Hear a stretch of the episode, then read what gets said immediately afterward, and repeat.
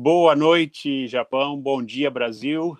E boa tarde, Europa. Para quem está entrando lá da Europa, a gente sempre tem um pessoal entrando de Londres, entrando de, de, Lisboa, em Portugal. Muito contente com essa participação aí. E hoje eu quero que vocês façam bastante perguntas para a gente ter uma live bem animada e ser do jeito que vocês querem, tá? Senão eu que vou ficar falando aqui que nem um professor universitário chato. Tá bom, gente? É isso aí. Bom, como vocês sabem, hoje a gente tem um convidado que é muito interessante, muito especial e que já está dando polêmica antes de começar, que é o Shinji Kubohara. O Shinji Kubohara, que é capoeirista japonês, fala português fluentemente, morou no Brasil. É, daqui a pouquinho a gente vai chamar ele para entrar aqui nesse bate-papo, mas vamos dar um tempinho aí para o pessoal entrar e participar, porque, como vocês sabem, é super importante. É, saber que tem bastante, assim, tem um número de pessoas é, assistindo, por isso entrem aí, mandem, mandem lembrança. Já vi que tem a Vera, Maria Cristina, é, várias pessoas entrando. O importante é saber que vocês estão aí ouvindo, senão a gente desperdiça o talento aí. Maria Cristina já mandou um oi. É, desperdiça aí esse talento do Shindy, né? Então o Shindy aguenta, ele está esperando a gente com berimbau na mão e tudo. Daqui a pouco a gente vai conversar com, com esse japonês é, muito especial.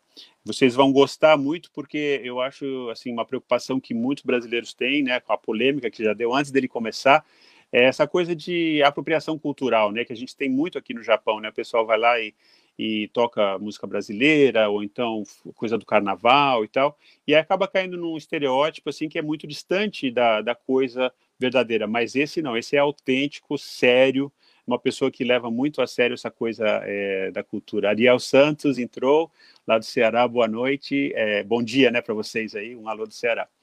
É isso aí.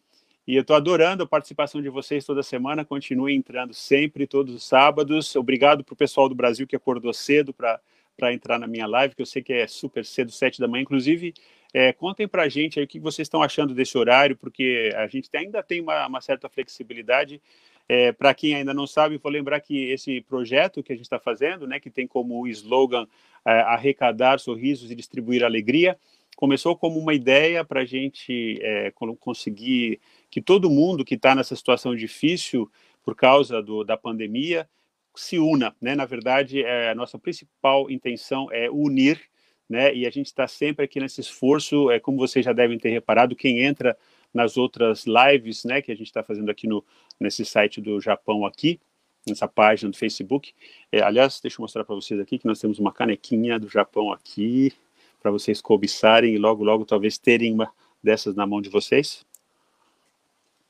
Então, esse é, quem entra nos outros lives, por favor, entrem nas outras lives que são super interessantes. Eu também, na medida do possível, né, que a gente está bem ocupado, Estou entrando aí. Olha aqui, dois, dois cearenses na minha, na minha live hoje. Legal, Ariel e a Vera. Uma está lá na Austrália, outra está no Ceará. E uh, essa coisa das lives é, serem super é, variadas, eu acho que é super importante. Talvez a parte mais importante, porque nós somos diversos, né, gente? Eu acho que os brasileiros, a gente tem muita diversidade e nesses últimos anos, por causa da política, a gente só sofreu divisões, né? As pessoas brigando uma com as outras. Eu acho que tem muito a ver também com as redes sociais, a gente aprendendo, né, a lidar com essa coisa de, de Facebook, de WhatsApp, todo mundo no, no quebra-pau, né? Porque a gente fala o que quer, ouve o que não quer. Mas eu acho que o importante... Opa, Érica entrou. Tudo bem, Érica? É, o importante é vocês terem justamente essa, essa intenção, né, de, é, de se unir. Vamos nos unir, vamos conversar e vamos aproveitar que a gente ainda é uma democracia, usar os nossos direitos democráticos, de principalmente de ter o direito de, é, de não concordar, né? Eu acho que a, é, a gente brasileiro é muito apaixonado, essa coisa do futebol também, a gente fala da política como se a política fosse futebol, né? Não é né? O a futebol a gente, né, a gente fala aquela coisa chora e o time oposto é inimigo mortal, tal. Na política não, né, gente? A política a gente tem que respeitar as diferenças e, e trabalhar junto, porque o objetivo de todos os políticos e de todos nós deveria ser o Brasil, né? E o nosso futuro, o futuro das crianças brasileiras. Opa, entrou aqui Ronaldo. Boa noite, Ronaldo Fonseca. Adorei a sua live, entrei pela primeira vez, não será a última.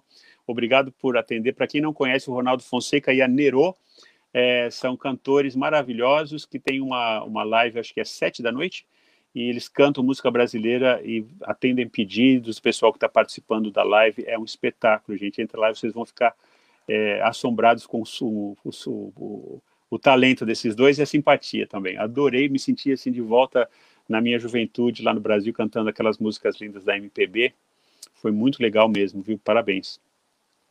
Mas como eu estava falando, né, eu acho que a gente tem que perder o cinismo, sabe? Eu acho que é, uma das coisas que mais me magoou nessa história toda da política do Brasil é essa, essa, esse discurso que assim nenhum político presta, né? É tudo igual. A gente tem isso, essas coisas que estão aí. Não é assim, gente. Eu acho que a gente tem que descobrir que alguns políticos não são desonestos, alguns políticos não são ladrões, tá?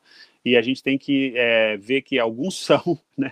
Saber quem é e quem não é, mas ao mesmo tempo ter essa essa talvez um pouco mais de respeito, né? Quem está na política sofre muito também. A vida política, a vida pública, eu tiro o chapéu para quem tem coragem de entrar nessa vida, porque é uma vida, é, claro que tem aqueles que entram lá só para mamar no Estado, e como a gente sabe, né, algumas pessoas aí ficaram anos e anos enriquecendo às custas do Estado sem fazer nada, mas tem aqueles que estão lá seriamente discutindo, levando pautas, tentando fazer coisas boas para os brasileiros, e a gente tem que saber diferenciar isso, não ter essa essa, esse cinismo de falar que ninguém presta, porque isso aí, na verdade, também é uma manipulação da nossa opinião, sabe? Eles querem que a gente fale isso, porque quando a gente fala isso, aí a gente não respeita ninguém, e aí quem já está lá fica lá e se aproveita mais da situação. Então vamos participar como cidadãos brasileiros, vamos entender, vamos é, escutar, ler, né?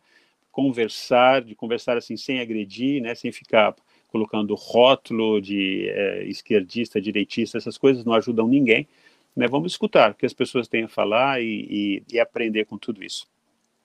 Começar falando um pouco sobre essa semana, é, a gente, bom, começando com uma notícia um pouco ruim, né, que, como vocês sabem, na bomba atômica de Hiroshima morreram é, 90, mais de 91 mil pessoas, né, e os japoneses sempre estão falando disso, é uma coisa importantíssima para o Japão, foi uma bomba inimiga mortal que deixou tantas vítimas. Mas, infelizmente, nessa semana no Brasil, o número de mortos né, pelo coronavírus ultrapassou o número de mortos em Hiroshima, gente.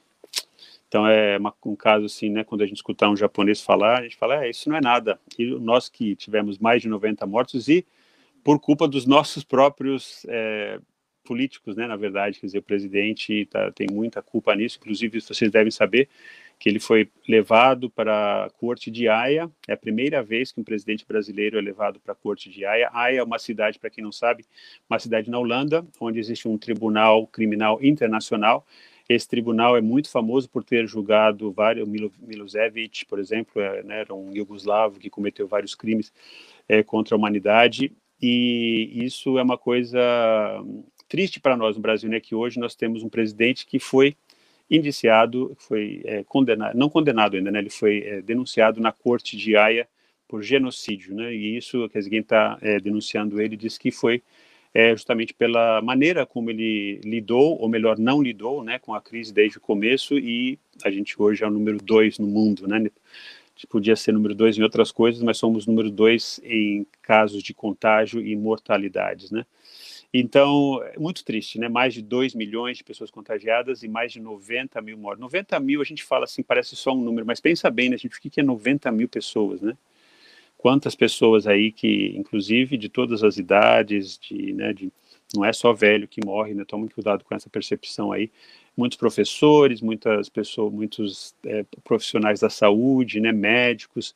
Então, uma coisa seríssima aí. Tem gente ainda não levando a sério, tem gente falando que isso aí é politicagem, que isso aí não é é, não é verdade, mas, gente, é, são números oficiais mundiais, não é, sabe, cuidado com as fontes aí que vocês usam para ficar repetindo isso, porque é, é, sério, né, é sério e a gente tem que se cuidar, quem está no Brasil, quem está aqui no Japão também, no Japão também os números subiram, né, é, na sexta-feira dei a notícia na NHK que pela primeira vez o número ultrapassou é, 400, né, foi 100 números a mais de, ter, de sexta para sábado, desculpe, de quinta para sexta, e isso, é, comparado com o Brasil, é um número baixíssimo, mas é um número alto né, para o Japão.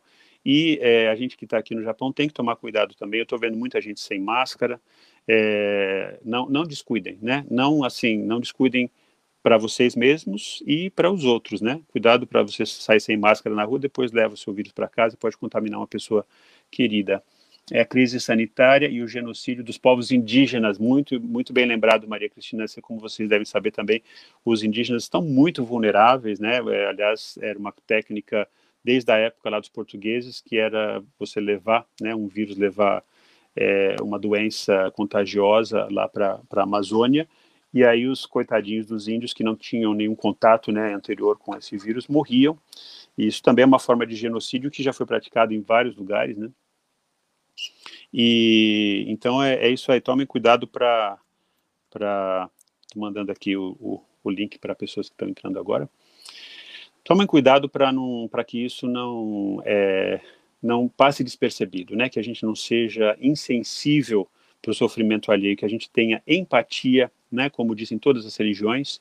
A gente não precisa ser religioso para ter empatia, para pensar no próximo. Todos esses valores é, não dependem do que o padre fala, do que o pastor fala, depende da sua da sua índole, né, do seu caráter e de você fazer a coisa certa, né, gente? Vamos pensar nisso. Vamos, vamos tentar é, ser honesto, ser bons, sabe? Esses valores parece que saíram de moda, né? Parece que se você é bom, você é babaca, se você, se você tem um, empatia, você é um idiota, que você tem que levar vantagem. Não, gente, bom, isso aí não leva a nada. Isso aí só leva a tristeza alheia. Aqui o Conrad, bem-vindo de volta. O Conrad, vou falar para vocês, é, ele não é brasileiro, mas ele é casado com uma brasileira e eles moram lá em Nova York, acordaram cedíssimo e estão aqui de volta. Obrigado, Conrad. Então, olha aqui, é, no, no, Reino Unido, a Maria Cristina mora no Reino Unido, tá, gente, na Inglaterra. Ela disse que lá, 938 casos por dia, e os ingleses estão indo para a praia sem máscara, sem distanciamento social. Então, vocês veem que, é, infelizmente, o ser humano repete os mesmos erros em toda parte, né? mas não faça a mesma coisa. No estado de Vitória, na Austrália, também tem informação ali, e a Marli Segatelli, boa noite. Lembrando que o Supremo Tribunal é, Federal passou o combate para os governos e prefeituras quando essa denúncia de genocídio não será levada adiante. Vamos ver, né? Isso aí é, a gente vai ver, Marli. Muita gente que ainda é, defende o nosso presidente tem, é, tem essa esperança aí de, né, de que eles estejam certos, mas pelo jeito está tá virando de uma forma bem rápida e, infelizmente, a gente vai ter que ver como que é mesmo, né? É, olha só a, a o pessoal conhece a Paty, trabalhava lá na EPC, tá pedindo o link, já mandei. E Marcos Santos também, ok. É isso aí, gente, mas é, para assuntos mais, é, mais alegres, né, é, um grande diretor de cinema, quer dizer, um pouco triste também, porque ele faleceu, é, Alan Parker morreu com 76 anos, ainda poderia ter feito muitos filmes, é, Para quem não sabe, ele fez o famoso Bugsy Malone, que é o filme dos, da máfia, todo filmado com crianças. Aliás, é o primeiro filme da Jodie Foster, né, que, é, que aliás a gente entrevistou aqui na IPC há muitos anos. Sou um grande fã dela, uma das atrizes mais incríveis de Hollywood. Ela saiu nesse filme é, justamente como uma é, menininha muito linda, mas fazendo papel de adulta, né? que eram todos os meninas criancinhas é, trabalhando como esse, é, esse aí é o Alan Parker, né, um diretor inglês que foi para Hollywood muito cedo e fez muitos filmes com bastante variedades. Isso é interessante assim, você ver a carreira dele, que cada filme você não diria que é o mesmo diretor. Por exemplo, outro filme super famoso foi o Fama em português, Fame em inglês, né? Que é um filme que fez, é, nossa, marcou muito a época. Eu assisti esse filme, é, me diverti muitíssimo assistindo isso e é, infelizmente ele nos deixou esta semana. Outra, falando um pouquinho de cinema também, antes da gente passar para a arte brasileira da capoeira, com o nosso grande entrevistado daqui a pouquinho, o Shinji Kubohara, eu gostaria de falar do Mephisto. Por que eu lembrei desse filme essa semana? O Mephisto, gente, é, é, um, é um, personagem, na verdade, do grande escritor alemão Goethe, né, que está na, na, na história que se chama Fausto né, em português, Faust em, alemão. Esse aí é o personagem, na verdade, ele é uma personificação do demônio, tá, o Mephisto. E ele é o, ele aparece na peça do Goethe como uma, um personagem que tenta, né, que, que tenta tirar o Fausto, que é um doutor muito sério, muito bom, está lutando contra a peste também, né, uma coisa da nossa época é, tirar ele do bom caminho. Então ele tem esse cinismo, essa coisa. E por que, que esse filme é interessante? É, Klaus Maria Brandau era o nome desse, desse grande é, ator alemão que faz muito bem o papel, porque o filme se passa na época do nazismo, tá, gente? E aí esse ator, ele, ele não quer parar de trabalhar. Claro, o artista, né, como vocês sabem, a gente está sempre muito vulnerável, muito difícil essa coisa de se envolver na política, como vocês sabem, né? A gente viu aí exemplos essa semana também de artistas que entram na política aí tem polêmica, são, são atacados de um lado, atacados de outro. Então ele pensou, bom, eu, eu sou ator, minha língua é a língua alemã, eu quero continuar trabalhando na Alemanha. Então ele decidiu ficar na Alemanha apesar do aumento do nazismo, né? É, fascismo, como vocês sabem, é uma coisa é, muito assustadora que está de volta em várias partes do mundo nesse momento. O fascismo, o que, que é? É, uma, é um regime político que não aceita diferenças, que não tolera é, é, a, a, diversidade, por exemplo, que não tolera que ninguém viva de uma maneira diferente, que, que tenta impor né, um regime. E foi uma coisa que aconteceu em regimes de direita, em regimes de esquerda, e várias vezes no mundo. E, claro, o nazismo, né, que era um movimento de extrema direita, é, foi é, foi um, o pior exemplo, talvez, né, de fascismo no mundo. E ele fica lá na Alemanha e continua trabalhando. E aí o que acontece? Ele não consegue sobreviver, porque no final o sistema vai ficando tão terrível, tão terrível, tão terrível, e ele vai ficando cada vez mais manipulado, né, por esse governo dos nazistas e a cena final ele está num estádio enorme vazio e, e ele se dá conta né do que ele fez abraçando né isso essa história. Então por isso que eu lembrei desse filme me fiz até assistir de novo alguns pedaços é um filme que eu recomendo fácil de achar no YouTube que é um filme já antigo é Mephisto com PH né e o ator Klaus Maria Brandauer que é um, um grande ator alemão. Já está velhinho, agora outro dia vi ele dando uma entrevista, mas continua trabalhando até hoje. Né? Bom, eu acho que já tem bastante gente aqui. Alan Park dirigiu também o filme Evita, muito bem lembrado, Vera, muito obrigado. Estava tentando lembrar aqui, como vocês veem, né, grande variedade, né, do Bugsy Malone para o Fama e para o Evita com a com a Madonna no papel da, da Evita, maravilhoso o filme musical, né, na verdade, um musical filmado. Ele gostava de musicais, né? E felizmente, infelizmente nos deixou precocemente essa semana aos 76 anos. Que descanse em paz, grande diretor Alan Parker. Bom, passando para a arte do Brasil, é, o, o Shinji está é, tá esperando a gente, eu vou chamar ele para entrar daqui a pouco, deixa eu só falar um pouquinho dele. Shinji Kubohara, né, ele é capoeirista e ele vai falar um pouco da, da trajetória dele, mas pelo que eu vi, é, ele foi para o Brasil, para a USP, em São Paulo, para estudar os indígenas, que ele já, ele já tinha esse interesse pela cultura brasileira de raiz, né? a verdadeira cultura brasileira que estava lá antes de todos nós, né, europeus, asiáticos é, e de pessoas de outros lugares chegarem lá.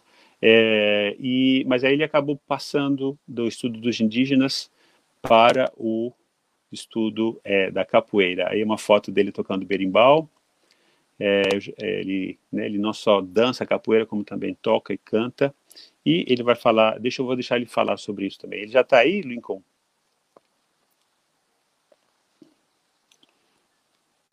Vamos ver se ele já está. Opa! Opa!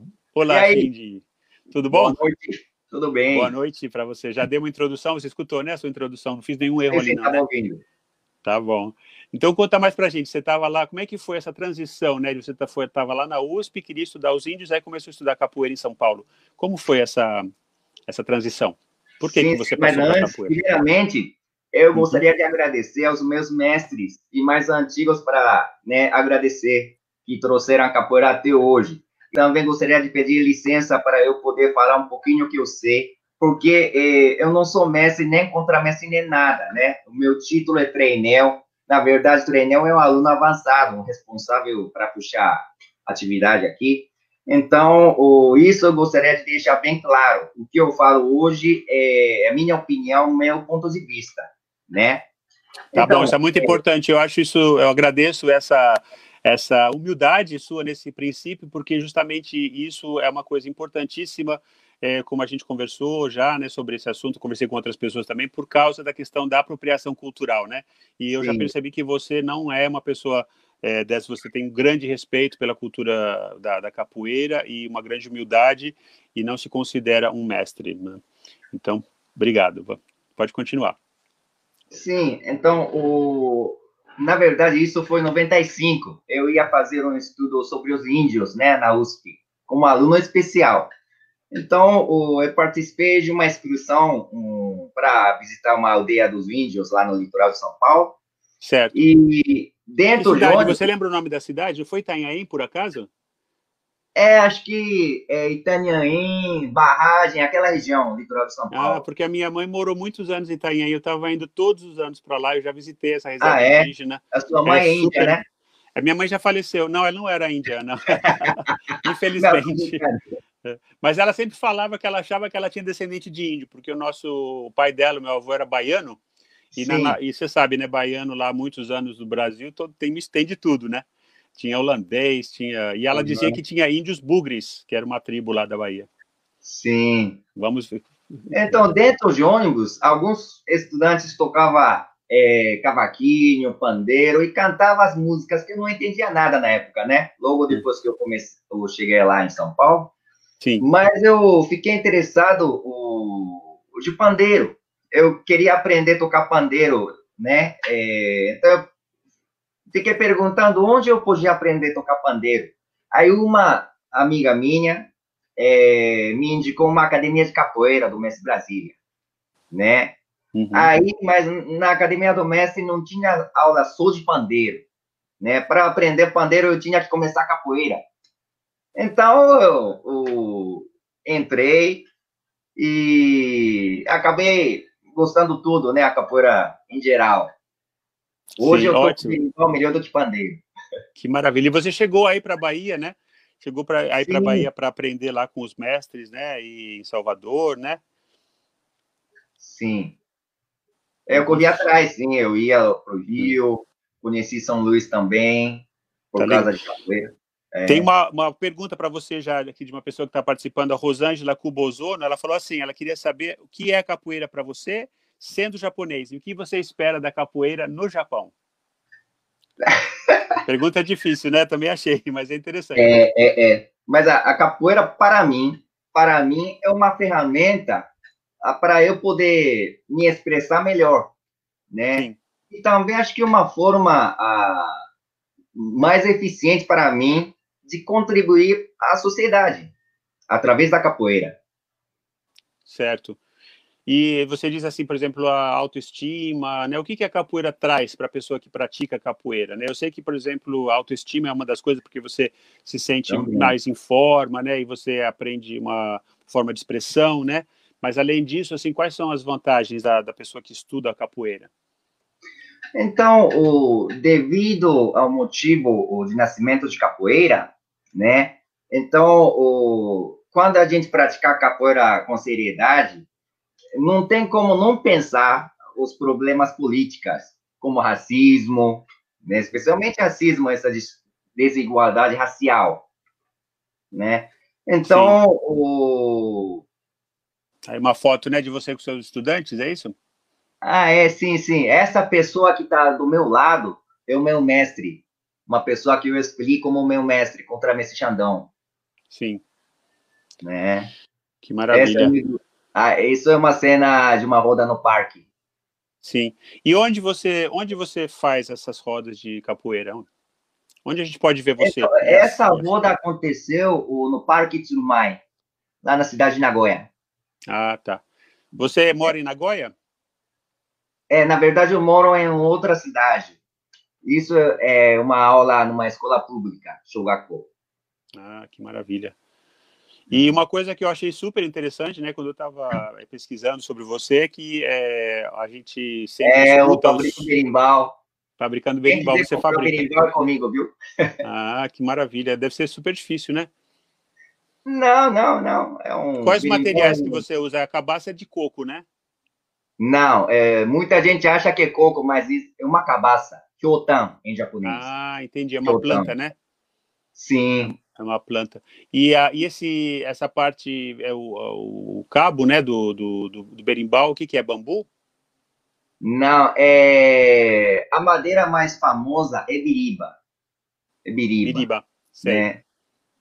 Então, eu, eu trouxe mais de 200 vergas, 200 biribas do Brasil, eu fabrico aqui, monto aqui. Que maravilha.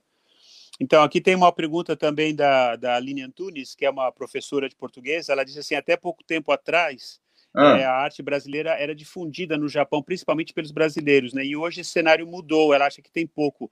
Você acha que, é, que diminuiu assim a, a, o interesse dos japoneses pelo, pelo Brasil? Porque realmente eu também claro. senti que há, há alguns anos a gente tinha mais eventos, né, assim, sobre o Brasil. Talvez seja talvez as iniciativas do próprio Brasil também. Né? Inclusive, a gente vai conversar com alguns é, diplomatas aqui nas lives para perguntar hum. isso e ver se a gente consegue, né? Mas por que, que, o que, que você sente assim nesses últimos anos? É, acho que o número dos brasileiros diminuíram, né, por causa da crise, uhum. né? É, desde 2008. É verdade, caiu bastante, né? Caiu bastante.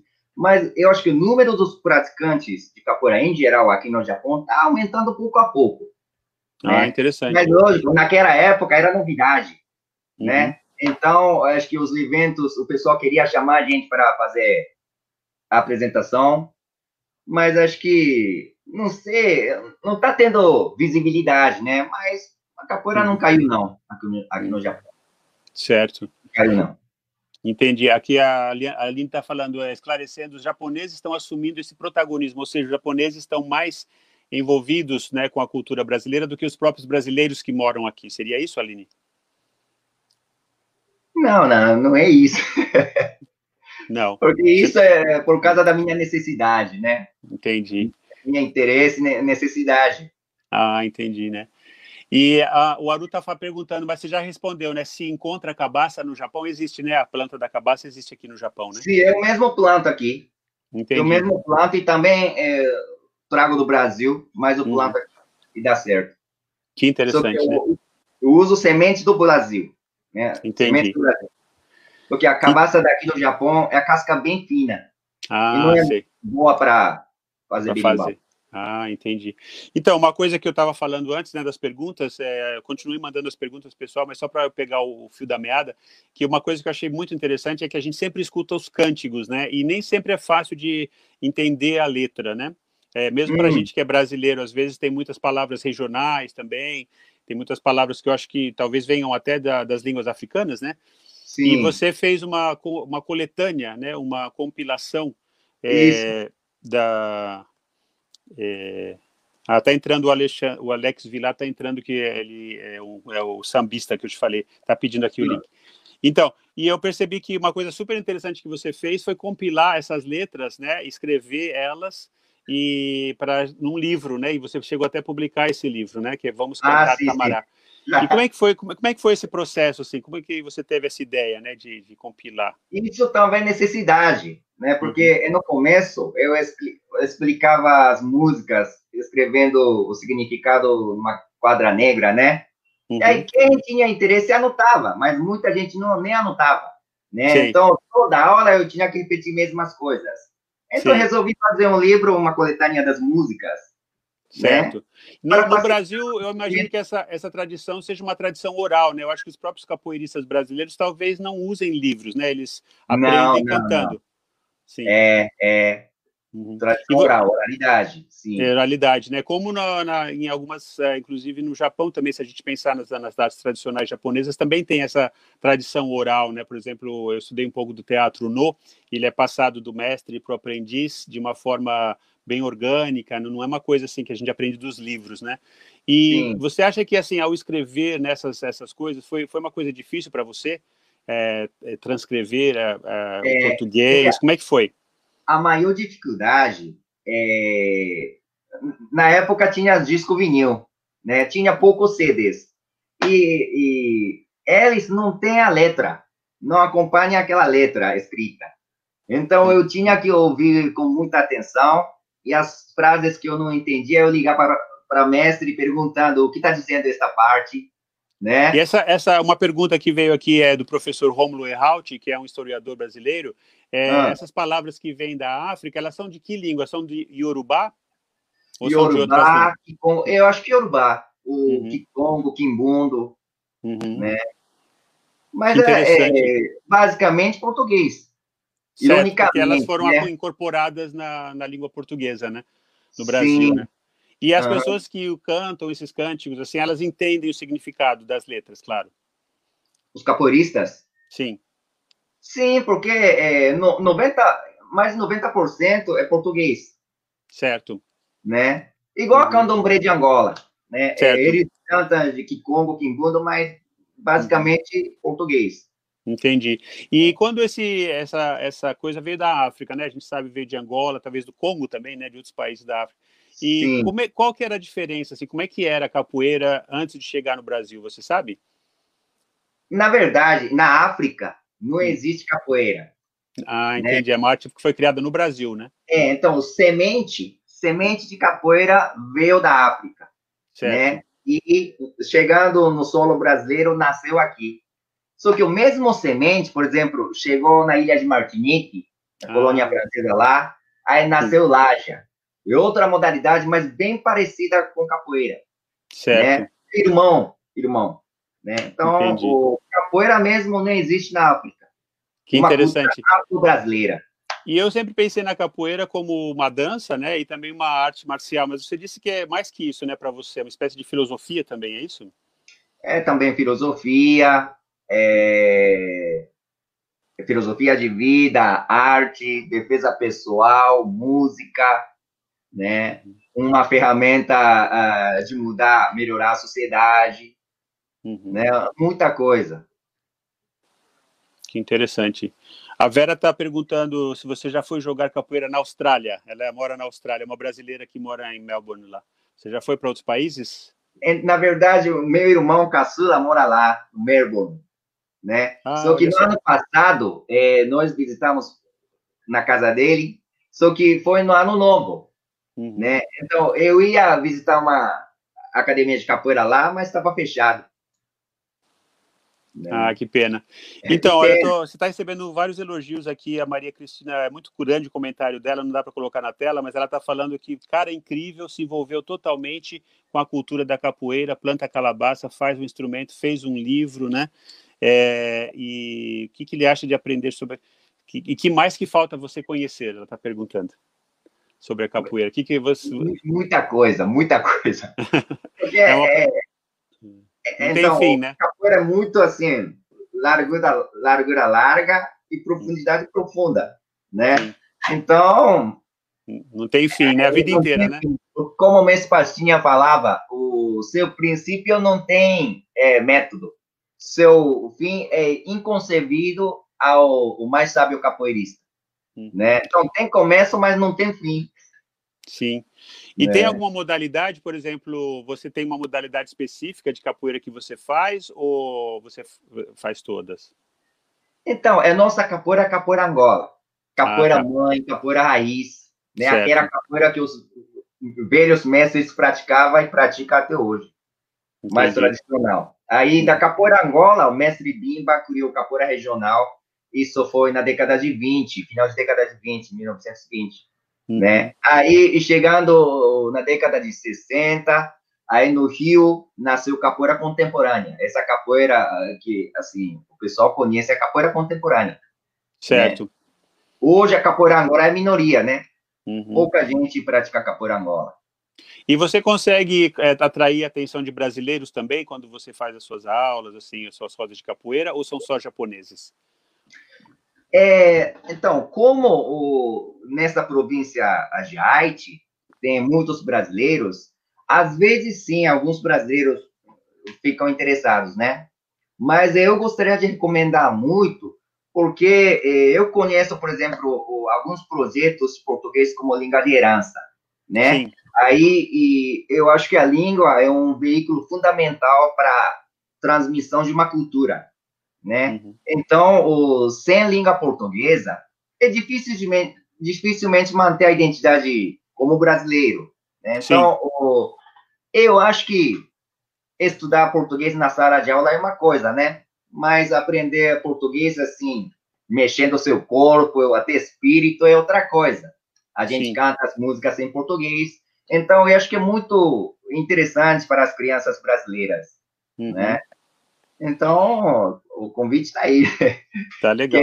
É, é, engraçado que você falou, né, de assim você melhorar como pessoa e eu acho que desde assim o professor Romulo está falando também aqui que é, sempre teve um elemento de libertação né, na capoeira, quer dizer, os escravos dançavam capoeira como uma espécie de maneira de se libertar do estado é. que eles viviam, que era terrível, né, uma coisa horrível, que foi a escravidão no Brasil, um grande genocídio. Minha pastinha falava assim, a capoeira é mandinga de escravo em ânsia de liberdade.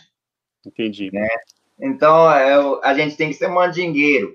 Certo. Por que mandinga? Você sabe mandinga? O que é mandinga? Sim, conheço, mas explica, por favor, para o pessoal que não conhece. então, é uma frase que eu gosto muito, essa frase é do meu mestre Contramestre Xandão, é mandinga é uma arte de viver bem com todos, principalmente consigo mesmo. Importantíssimo então, nesse momento, né? É, exatamente, e para sempre, né? Então, o mandingueiro de verdade tem que evitar os conflitos, viver bem com todos, né? E capoeira também, alguns meses falam que capoeira é camaleão. Tem que mudar as cores conforme o pano de fundo, né? Sim. Então, quer dizer, tem que ter a flexibilidade. Uhum. Então, a capoeira ensina tudo isso. Sim. Não é simplesmente jogar as pernas para o ar. Claro. Vamos ver o que o Aru está perguntando aqui. O Aru Albuquerque, aliás, é o nosso convidado da semana que vem, professor universitário da província de Yamanashi. Ele está falando Sim. assim: olha, a capoeira é fruto da cultura afro-brasileira mas tenho a impressão que a cultura negra não é tão difundida no Japão.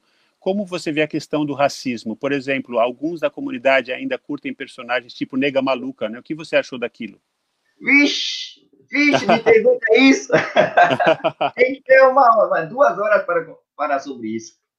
Bom, né? resumidamente. É, é, então, Nega Maluca é racismo. Racismo. É, né? Negro não é fantasia, né? Eu acho que a gente tem que ter essa consciência. Não dá para brincar com essas coisas, né? É, acho que na semana retrasada eu, eu postei uma um vídeo, né, com a legenda em japonês. Eu coloquei a legenda em japonês. É um vídeo o, de uma YouTube, Gabi Oliveira. Não sei se você conhece lá no Rio. Né? Não conheço. É, ela contou assim um processo de aceitação é, do corpo dela, né? Aí eu, a gente tem que assistir esse vídeo, né? Uhum. A nega, nega maluca não é brincadeira, não.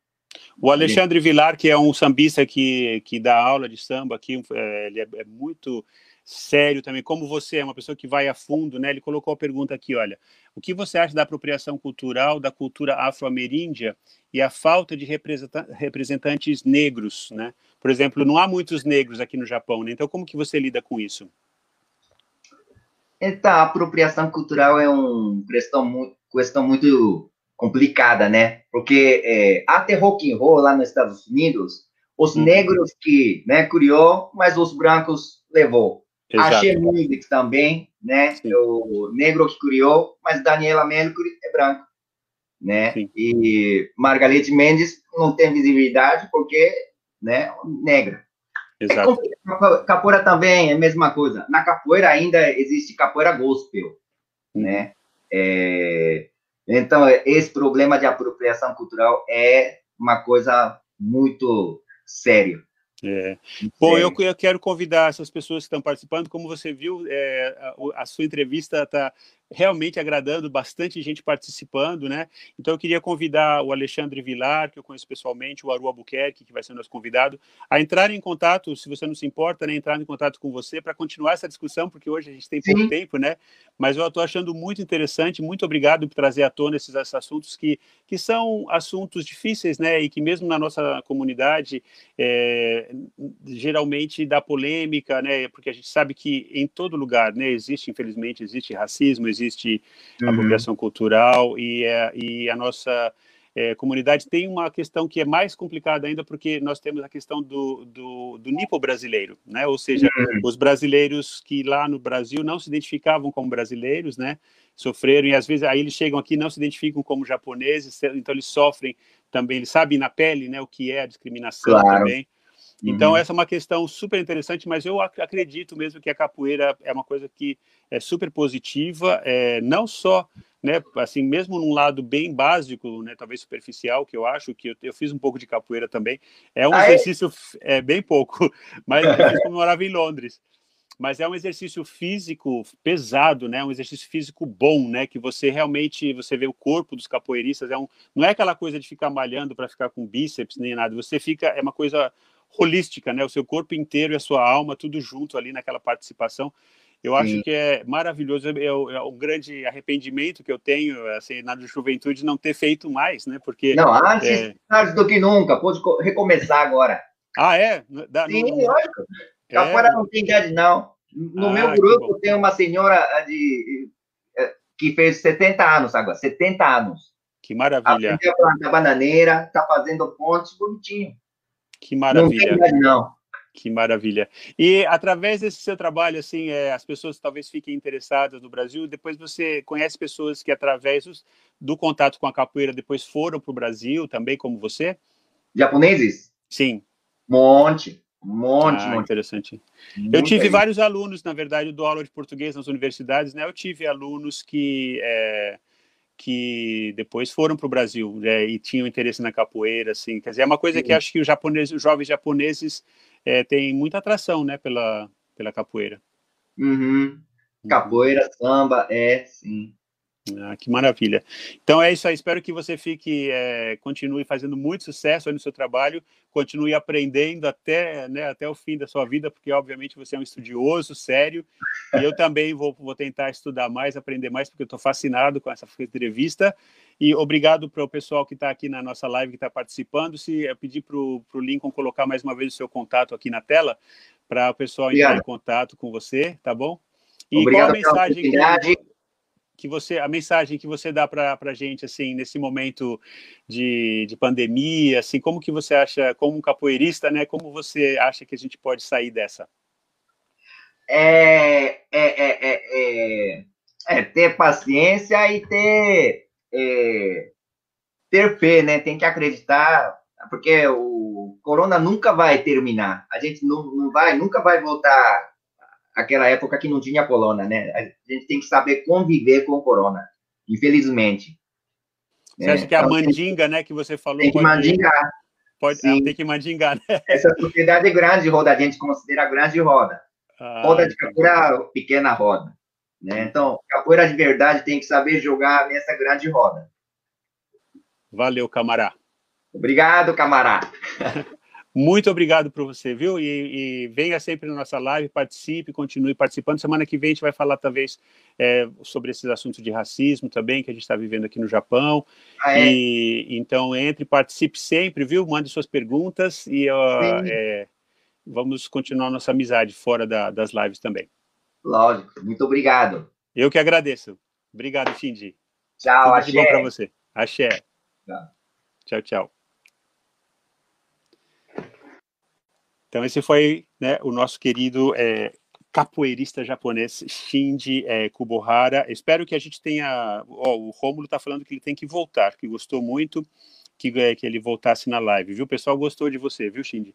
Realmente, eu também gostei muito. Eu acho que é, para nós, né, como brasileiros, quando a gente vê essa, esse interesse genuíno, né, pelo, pela cultura brasileira, não esse interesse assim cosmético, né? Que a gente vê que sempre tem essa coisa do, do estereótipo, né? Da, do samba que não é samba, da capoeira que não é capoeira, do futebol mal jogado. Tinha um amigo que falava que é, futebol é futebol e pelada é pelada, né? Mas a gente sabe que muitos é, japoneses realmente têm esse interesse genuíno, né? E como a gente sabe, o Zico, né? Foi o deus do futebol aqui, ensinou muita gente, né? Inclusive quem vê de fora, assim, uma vez eu estava na Inglaterra e meu, meus alunos estavam jogando futebol, alunos japoneses jogando futebol lá em Oxford, olha só, e passaram dois ingleses e ficaram assistindo o jogo, estavam jogando super bem, estavam dando uma surra no time dos ingleses, olha só, essa molecada japonesa, né? E aí eu sei que esse esse inglês passou, um senhor assim, né? E ele ficou olhando assim, ele falou, oh, they play like Brazilians, ou seja, eles jogam como brasileiros. Olha só, gente, eu fiquei com orgulho naquela hora, quase que eu dei um beijo nesse senhor, porque eu fiquei muito, muito contente assim de ver que é, todo esse trabalho do Zico, nesses vários anos, né, de ensinar o futebol aqui no Japão, deram um resultado, ou seja, o estilo dos japoneses jogarem futebol é influenciado, claro, né, pelo futebol brasileiro. Ao passo que se você vê o futebol da Inglaterra, né, bola alta, né, os passes, o futebol da Alemanha, são estilos completamente diferentes, né? E era isso que o inglês percebeu, né? Sem conhecer a gente, sem, sem, sem falar nada, quer dizer, ele olhou os japoneses jogando e falou, eles jogam como os brasileiros. Então, acho que essa, essa nossa é, ligação, né, de Brasil com o Japão é muito antiga e é, tem ainda muito muito potencial, né? Eu acho que nesse momento, assim, a gente está passando por, é, infelizmente, né, passando por é, nacionalismo, aqui no Japão e lá no Brasil, né? Infelizmente, as pessoas parecem que estão é, se fechando, né? Em vez de se abrir, em vez de, de tentar o diálogo, as pessoas estão ficando um pouco assim fechadas nas suas próprias culturas. Mas eu sou otimista e eu acho que isso é uma fase, né? E a gente vai passar disso e vai resgatar, né? Aquele momento tão bonito que a gente teve aqui no Japão. Né, entre 2005 2015 mais ou menos acho que tudo começou assim né degringolar com como o Shinji disse com a crise da, do, do, Lehman Brothers né, em 2008, e aí a debandada de brasileiros tiveram que voltar para o Brasil porque ficaram desempregados. Nesse momento, a gente também está enfrentando desemprego, tudo. Quer dizer, são fases, né? A gente tem que sempre ter essa, essa visão, essa perspectiva sobre a situação de uma forma é, abrangente, ou seja, não pensar nesse momento, né, nesse presidente, é, nesse primeiro-ministro, é, nesse Trump, né? nessas coisas que estão acontecendo, quer dizer, são fases, né? E a gente tem que ter essa, essa esperança, né? É muito importante de que realmente vai passar, né? Tudo passa e a gente, de preferência, quando a gente ainda estiver nessa terra, né? Porque é, eu já estou com 50, 55 anos, acabei de completar, e a gente quer ver melhorias no Brasil e no Japão na nossa vida, não daqui a 50 anos, né? Então a gente tem que participar, usar nossos nossos direitos democráticos, a nossa voz e falar mais, sabe? A gente, eu acho que, obrigado, obrigado, a Vera está me mandando feliz aniversário aqui. É, a gente tem que é, é, participar mais, sabe? Eu acho que tem essa essa minoria fascista barulhenta, né? Às vezes são robôs também. Eu sei que eu nem fico mais bravo com comentários assim essa história que teve essa semana, por exemplo, com a com a campanha da Natura, né, as pessoas falando cada coisa horrível, né, assim, um ódio, né, que vem, mas aí eu fico pensando, eu não, nem vou ligar, porque eu acho que isso aí deve ser uma meia dúzia de, de robôs, né, pessoal lá no escritório, não sei de quem, é, mandando essas mensagens aí, mas não pode ser a maioria, né, os brasileiros não são assim, né, esse ódio é, é, Maria Cristina falando, não há mal que dure para sempre. Concordo. Vou falar com uma, uma, história que eu vi essa semana sobre esperança com a querida Fernandinha Torres, né, filha da Fernanda Montenegro.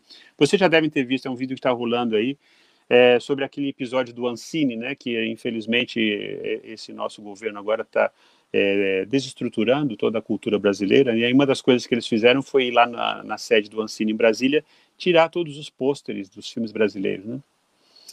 É, eu fico até com vontade de chorar quando eu lembro dessa história, porque eu acho uma coisa tão agressiva, uma agressividade tão gratuita, né, tão desnecessária, é, desrespeito, né, ao que aconteceu, a, a, ao que aconteceu antes, né, assim, a nossa cultura. Bom, enfim.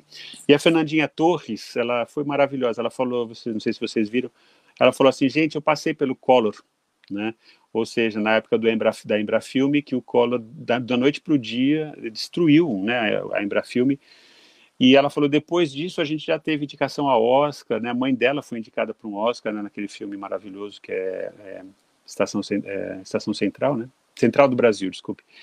Filme maravilhoso. Ou seja, é, o cinema brasileiro vai se recuperar de novo, vai passar, né? Quer dizer, os presidentes, os fascistas vêm e vão e vão embora, mas a arte continua, né? E hoje mais do que nunca, né? Porque na época da Embrafilme você vê, ela falou assim, a gente queria ver um filme e não conseguia, né? Porque eles tinham trancado tudo, jogaram coisa fora, tal. Hoje não tem como você destruir tudo, né? Porque, por exemplo, os filmes brasileiros tem o pôster lá em Brasília que se, essa pessoa idiota tirou da parede, mas o filme está na internet, está na nossa cabeça, está no nosso coração, está nas nossas casas, em DVDs. Ou seja, desculpe, mas vocês não vão conseguir acabar com as artes, né? É, bom, a gente queria falar um pouquinho sobre conceitos básicos, né? Podem continuar mandando suas perguntas aí, vou respondendo à medida, pedir para o Lincoln ir colocando aí. Mas, assim, é, conceitos básicos, esperança versus realismo, né?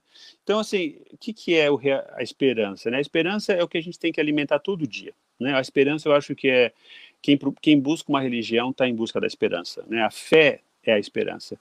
Então, o que, que é isso? É uma coisa que a gente tem que trabalhar, que nem o amor, né? É, o amor não é uma coisa assim, ah, estou apaixonado. Não é só, só o amor, assim, como, como uma emoção, né? O amor é, é o cultivo, né, do amor. Então, a gente tem que trabalhar, né? A gente é, trabalhar no amor da família, no amor da, da, da, pessoa que a gente realmente ama, passar por momentos difíceis, não deixar o amor morrer, né? É um, é um trabalho, é um verbo é, de ação, né? Não é um verbo passivo, né? E a mesma coisa a esperança. Acho que é, tem que acordar de manhã e pensar assim: tá tudo dando errado, sabe? Problemas financeiros, problemas com a Covid, não consigo ver minha família, mas eu tenho que achar esperança em algum lugar, né? Então você tem que fazer esse exercício, né? Esse exercício quase religioso, né? De, de buscar a esperança dentro da gente, né? Dentro do coração, na música. Por isso que eu, eu adorei, né? Adorei essa essa essa live com a música do, do Ronaldo e da Nero, porque foi isso que, que, que, me trouxe, né? Me trouxe, me trouxe esperança, né? Me trouxe uma, uma vontade de. É, o pessoal está entrando agora, deixa eu falar, deixa eu só colocar aqui o, é, o pessoal lá no Brasil acordando. Maria Inês Erhaut, maravilhosa, acordou que ia entrar, ótimo. Ainda temos tempo, né? Temos 10 minutos.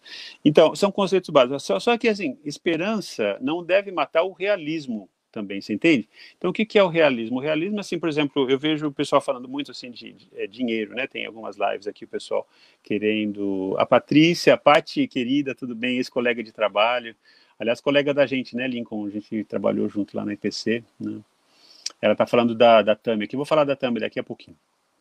Do Tami, né? Desculpe. E, então, gente, é o seguinte, é, realismo, assim, o pessoal fala de dinheiro. Então, por exemplo, empreendedorismo, né, uma coisa que todo mundo quer, abrir seu negócio lá no Brasil tudo.